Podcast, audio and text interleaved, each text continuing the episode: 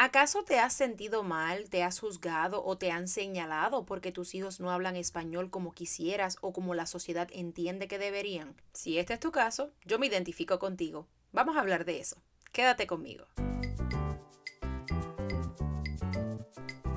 Criando lejos de casa te da la bienvenida al episodio número 6. Mi nombre es Katy Pacheco y estaré por aquí todos los miércoles compartiendo contigo opiniones y estrategias en base a mi experiencia como madre y educadora que cría lejos de su país y de su familia, con el propósito de crear una red de apoyo y aprendizaje por el bienestar propio y de nuestros hijos. Hoy es miércoles 28 de julio del 2021 y esta semana quiero hablarte acerca del dilema del idioma.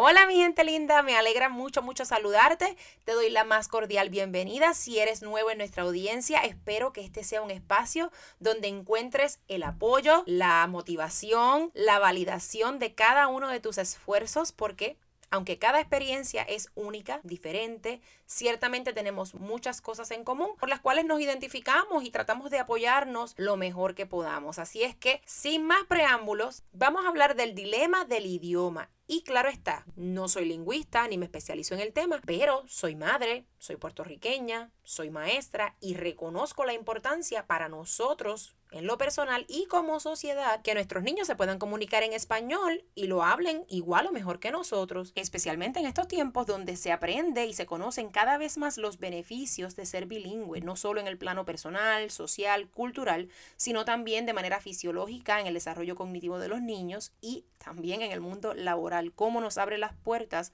conocer más de un idioma. Eso está requete comprobado. Ahora bien, esa pudiera ser la expectativa y no necesariamente la realidad que enfrentamos muchas familias que estamos criando lejos de casa, que soñamos y añoramos con que nuestros hijos puedan desarrollar el idioma igual o mejor que nosotros, pero por diversas razones pues no lo hemos logrado. Hace unos años atrás yo recuerdo haber compartido un video de mi hija mayor en una red social donde ella estaba simplemente interactuando conmigo. Yo hacía una pregunta en español, ella me contestaba en inglés y simplemente así se daba el diálogo. Y recuerdo aún al día de hoy un comentario de una persona que así fríamente me comentó, ella debería de estar hablando español.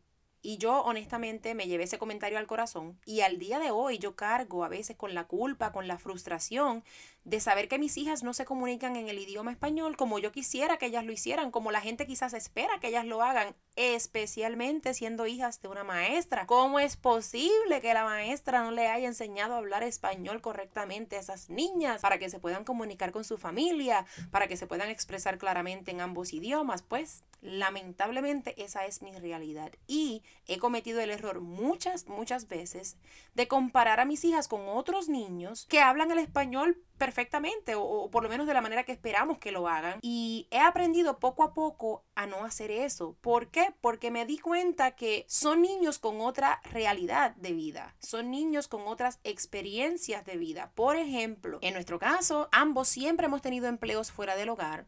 No hemos vivido con familiares cerca, hemos estado prácticamente solos criando a las dos niñas y ambas niñas tuvieron que comenzar el cuidado a las cinco o seis semanas de haber nacido. Así es que yo no he tenido quizás esa experiencia de estar como decimos, full time con mis hijas en mi casa. Y adicional a eso, nosotros trabajamos en empleos que nos requieren hablar en inglés un 100% del tiempo.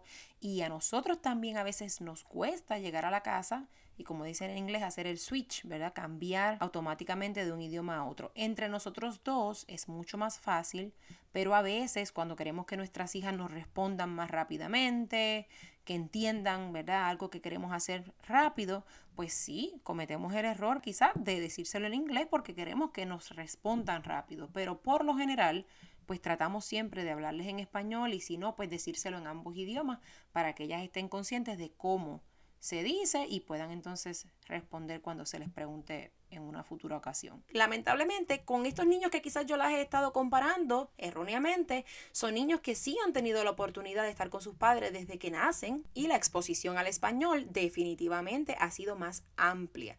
Por eso he tenido que tomar una pausa y decir, vamos a buscar soluciones en vez de buscar culpas.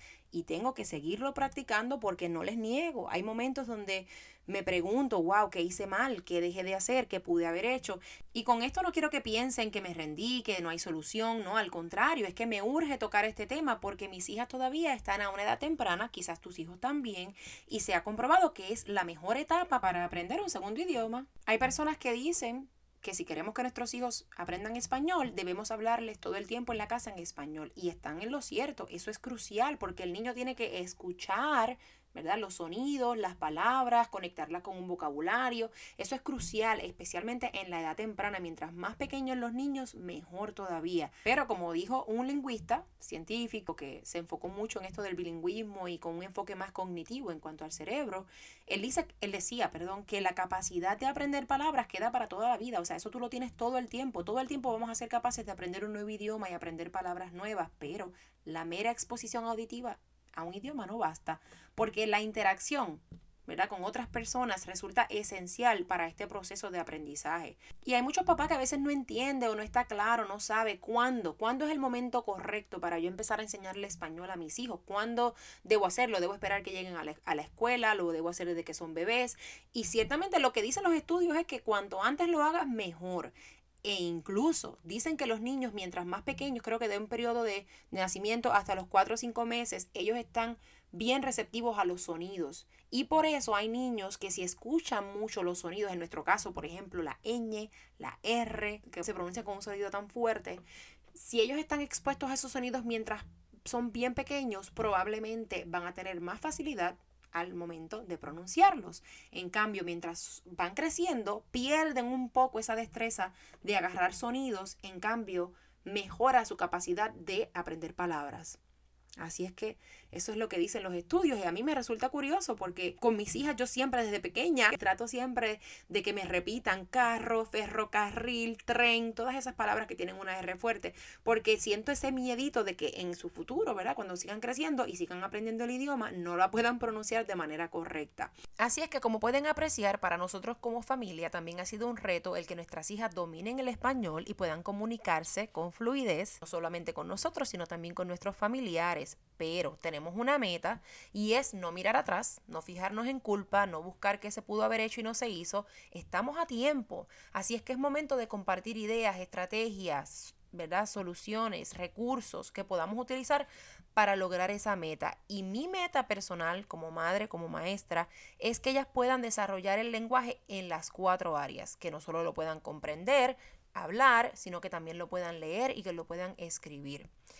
He estado pensando en cuanto a los textos. Para mí es sumamente importante que hayan libros de texto, libros de cuento en la casa que sean en español. Hay personas que entienden que lo mejor es tener libros con texto bilingüe, tanto en inglés como en español, pero en base a mi experiencia entiendo que si el niño está en una edad donde el niño ya puede leer, reconocer sonidos y decodificar, que significa, ¿verdad? Ir leyendo por los sonidos de las palabras, es mejor que el niño tenga el texto en español, porque va a ser un esfuerzo mayor en leer y si el niño y si el libro, perdón, es un libro de niños, el libro por lo general viene con ilustraciones que le va a proveer claves de contexto para que el niño pueda referirse a la lámina y entender el, el significado de esa palabra que quizás no entiende. Mientras que si le entregamos un libro que tiene ambos idiomas y el niño ya está en edad lectora que es capaz de leer el niño se va a ir a leerlo en inglés, el niño no va a poner un esfuerzo mayor en leerlo en español.